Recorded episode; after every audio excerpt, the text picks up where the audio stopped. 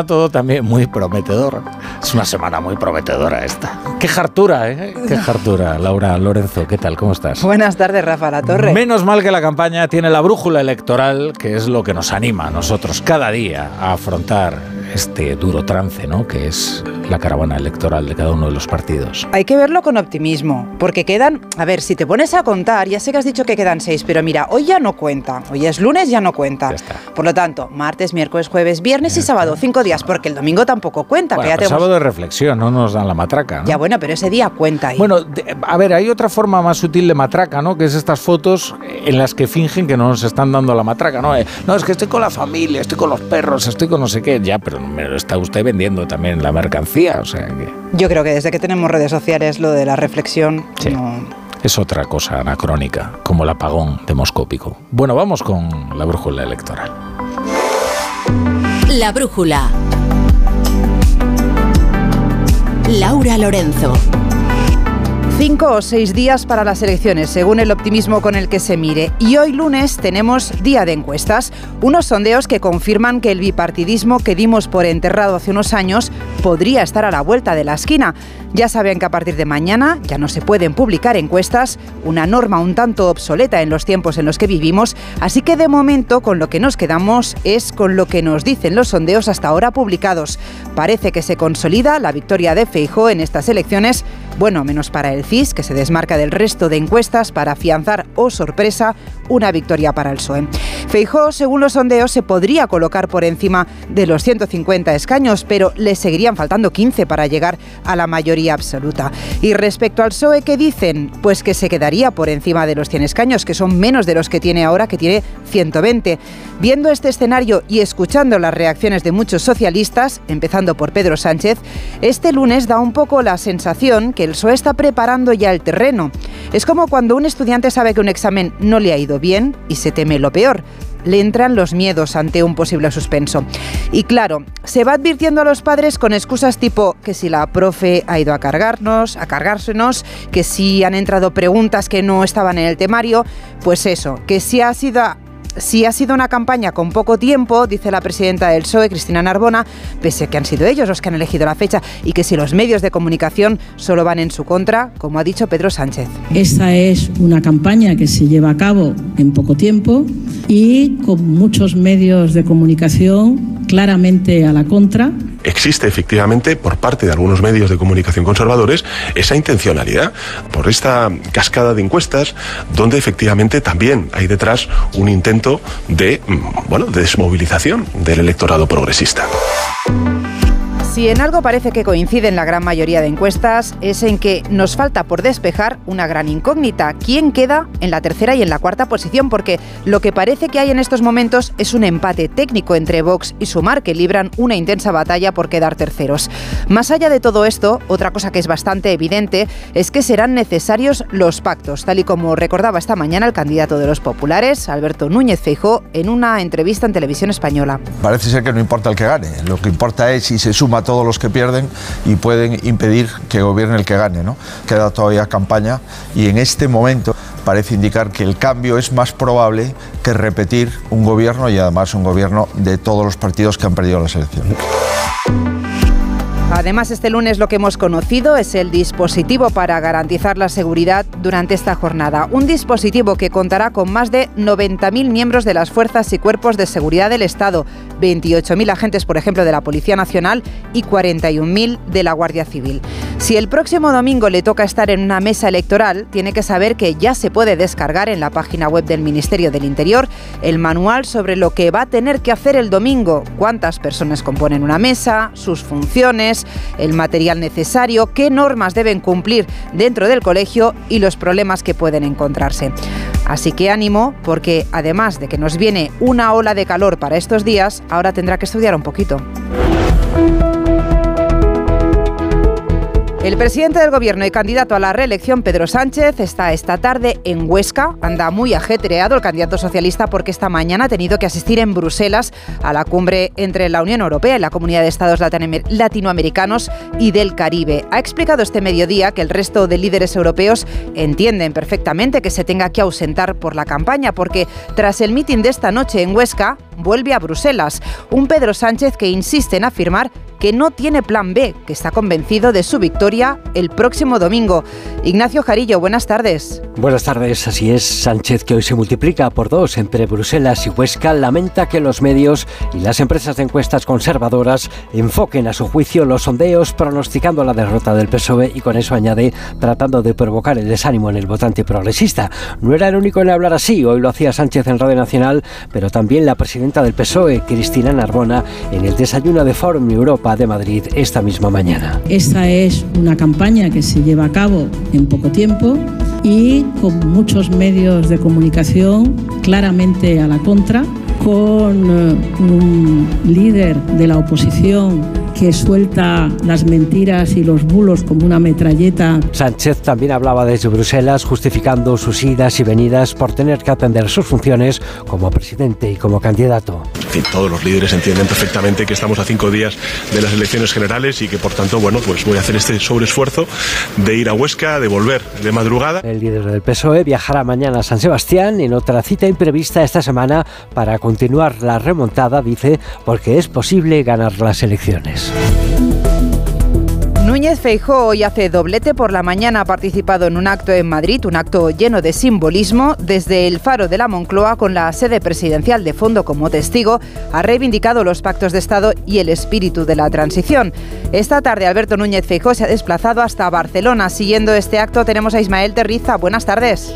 Buenas tardes, Laura. Segunda parada en Barcelona, 11 días más tarde de la pegada de carteles en Castelldefels. Este de hoy en el Parque Turó es el acto central de la campaña en Cataluña, donde recordemos el PP solo sacó dos diputados en 2019, los dos por la circunscripción de Barcelona, pero en Génova tienen puesto el objetivo en al menos doblar la representación aquí y sacar un escaño en cada una de las otras tres provincias, es decir, de, de dos pasar al menos a siete. Recordemos que en la mayoría absoluta de Aznar llegaron a 12 el PP, que aquí espera contar con mucho voto, que fue de Ciudadanos, arrancar algún punto de ese 6,3% de sufragios que logró Vox hace cuatro años e incluso abrir la puerta a apoyos trasvasados desde el PSC. 15 minutos lleva Fijo interviniendo. Lo primero que ha dicho es que nadie tiene que explicarle a él lo que es una nacionalidad histórica. En Galicia también hay soberanistas, también hay independentistas, también hay nacionalistas. Y mi objetivo fundamental era unir a la sociedad gallega y no fracturarla. Era defender a Galicia por encima de todo, pero dentro de la Constitución española y por tanto sé que dividir y fraccionar es algo que un político no debe de hacer se ha sometido a Bildu, a Esquerra y a cualquiera que pasaba por ahí. Imaginaros ahora que ya no... El candidato del PP llega procedente de Madrid, donde esta mañana anunciaba los cinco pactos de Estado que quiere impulsar si llega a la Moncloa, pacto institucional por el Estado del Bienestar, por el saneamiento económico, pacto para las familias y pacto territorial destinado a fortalecer la España de las autonomías. Sigue interviniendo Alberto Núñez Feijóo. Lo que diga el señor Otegui, lo que diga el señor Rufián, si es que manda Rufián, porque no me lo sé muy bien, lo que diga el señor Junqueras o lo que diga cualquier otro de Esquerra Republicana, eh, vamos, no, no, no puede ser que en España manden las minorías, ¿no? Supongo que en estas comunidades. Sobre Otegui, sobre Gabriel Rufián hablaremos enseguida, pero mientras, la candidata de Sumar, Yolanda Díaz, ha viajado esta mañana hasta Pamplona y hemos visto por primera vez durante esta campaña asistir a Díaz a un acto político conjuntamente con Yone Belarra. Un acto con mucha expectación, sobre todo por lo difícil que ha sido llegar a un acuerdo entre estas dos formaciones. Yolanda Díaz, que este lunes ha aprovechado para lanzar un nuevo spot publicitario en el que pone de relieve el legado de sus padres para configurar la que es dice su trayectoria política. Arancha Martín. El homenaje a los padres como instrumento de campaña, sí, acto en Pamplona, el lugar elegido para el encuentro Díaz Belarra. Aderezado con un paseo juntas a este lugar, cámaras y fotógrafos delante, y ni aún así, ni la mañana luminosa de agradable temperatura ha servido. Las grúas quitaban los últimos andamios de San Fermines, pero no había grúa para hacer desaparecer las diferencias entre la dirigente morada y la de Sumar. Belarra ha querido agradecer a los nacionalistas e independentistas su apoyo. Yolanda tenía que recordar su postura al respecto, la nueva versión de la Nación de Naciones de Zapatero. Sí, vamos a salir a votar el 23 de julio porque queremos un país diverso, porque queremos un país de países, porque nuestro país es mejor cuando es diverso y cuando es plurinacional. Yo reconozco y agradezco el papel que nuestros socios han tenido en todos los avances progresistas más importantes de esta legislatura.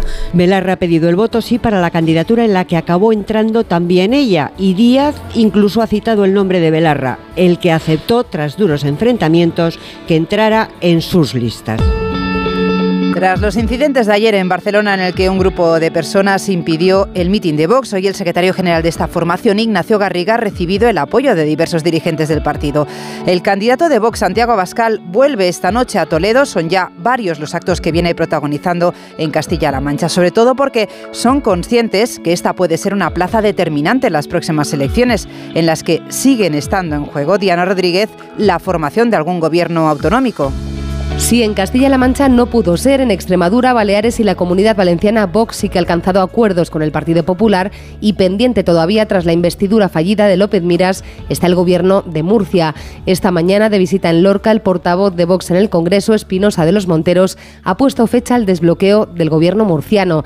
Está convencido de que López Miras llamará a Vox después del 23 de julio, cuando vea el resultado electoral. Y por tanto, señor López Miras hará bien estar atento a los resultados de estas elecciones generales el domingo en Murcia, porque creo que van a ser muy significativas. Estamos convencidos de que el lunes por la mañana, en función de los resultados que haya sacado Vox, el señor López Miras se pondrá en contacto con Antelo para por fin formar un gobierno y dejar de bloquear la alternativa que Murcia necesita. En una hora aproximadamente, Santiago Abascal vuelve a Castilla-La Mancha, estará en Toledo después de visitar Guadalajara este mismo fin de semana. Plaza importante para Vox, teniendo en cuenta los reñidos resultados del 28M que han estado a punto de quitarle la presidencia castellano-manchega a Emiliano García Paje. En esta comunidad, Vox intentará ampliar o al menos mantener los cinco diputados que tiene en el Congreso, dos de ellos por Toledo. Si atendemos a lo que están señalando las encuestas, no parece que haya ninguna mayoría absoluta clara. Los populares ciertamente tienen pocas opciones de alianza en la Cámara Parlamentaria, pero el abanico es mucho más amplio en el caso de la izquierda.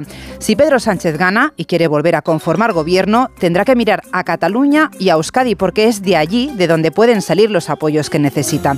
En más de una ocasión Esquerra Republicana ya ha dejado claro que no les ha costado doblegarle el brazo al presidente y ahora tienen claras cuáles serán sus condiciones el día después de las elecciones. Redacción en Barcelona, Marcos Díaz. Azquerra asegura que encarecerá su apoyo, pero evita concretar las condiciones. Aún así, desliza como exigencias la autodeterminación, la defensa del catalán y el avance en derechos y políticas sociales. El candidato republicano por Barcelona, Gabriel Rufián, advierte en todo caso que la clave para evitar un gobierno de Feijó está en la izquierda independentista catalana y vasca. Eh, la clave no es darle fuerza al PSOE para que pueda escoger, porque cada vez que el PSOE puede escoger, escoge lo peor con el peor. Y creo que la ley de consentimiento es el último ejemplo que modificó con el Partido Popular y con Junts, por cierto. Entonces creo que lo importante es eh, darle fuerza a aquellos aquellas que hemos demostrado que podemos obligar al PSOE eh, a hacer cosas. Rufián lo ha dicho en una entrevista en la agencia catalana de noticias, donde se ha comprometido a hablar con Junts y la CUP para intentar consensuar las condiciones de una eventual investidura de Pedro Sánchez. Eso en Cataluña, pero Pedro Sánchez es posible que necesite el apoyo de los nacionalistas vascos e incluso de Bildu, que si atendemos a los últimos sondeos podrían quedar por primera vez por delante del PNV. Podrían ser una decena de escaños que pueden terminar decantando la balanza. Redacción en Euskadi, Juan Carlos de Julián. Y es que las encuestas dibujan sin excepción una dura pugna e incluso un triple empate en el País Vasco entre PNV, Bildu y el Partido Socialista. Pueden obtener cinco escaños cada uno, escaños de los que estará muy pendiente el PSOE y en especial Pedro Sánchez si el apoyo de nacionalistas e independentistas vascos le pueden dar la mayoría. El portavoz del PNV en el Congreso, Hitor Esteban, deja claro en Onda Cero que el PSOE tendrá que ganar su confianza si quiere imponerse al bloque de derechas es que al PSOE gratis de Tamore, como para ser la muleta del PSOE, un acuerdo si viene tendrá que ser con contenidos. Y le diremos, eh, las preocupaciones en materia económica, en materia de derechos humanos, en materia de autogobierno que tienen vascas y vascos son estas. Y tendrás que pactarlas si tú quieres ser presidente. No, esto va a ser gratis, te lo damos a ti por... No, no. ¿Quieres? Pues muy bien haremos valer nuestros votos. Más claro, deja su respaldo a Sánchez, la candidata de Bildu, Merche Purúa, quien asegura que el gobierno central nunca le ha fallado y ha cumplido todos los compromisos durante la pasada legislatura. Onda Cero, la brújula. Y nos vamos a la trastienda. En este lunes de encuestas se nos hace imprescindible visitar este espacio que dedicamos al análisis más a fondo de cada una de las cuestiones que están marcando estos 15 días de campaña electoral. Y lo hacemos como siempre con el jefe de Nacional de Onda Cero, Juan de Dios Colmenero. Buenas tardes. Buenas tardes. Nos detenemos hoy en dos cuestiones que marcarán sin duda la jornada electoral. El voto por correo y la participación. Al margen de la tendencia consolidada que están marcando las encuestas también hoy, en el último día en las que se pueden publicar al margen de los mensajes en los mítines, lo del voto por correo sigue siendo una preocupación para muchos electores. A día de hoy, según los datos aportados por la sección sindical de comisiones obreras en correos, hay 350.000 papeletas de las elecciones generales del próximo domingo devueltas tras no encontrar a sus destinatarios en sus domicilios. Este dato representa nada menos que el 13,5% de los 2,6 millones de votos solicitados y una tercera parte de todos los que efectivamente ya se han emitido. El proceso habitual de correos es llevar dos veces la documentación al domicilio y si no encuentra destinatario, dejan un aviso en un volante y devuelven el voto a la oficina de correos. El papel se queda ahí esperando a que el interesado vaya a recogerlo, pero si eso no pasa, el ciudadano se queda sin ejercer el derecho.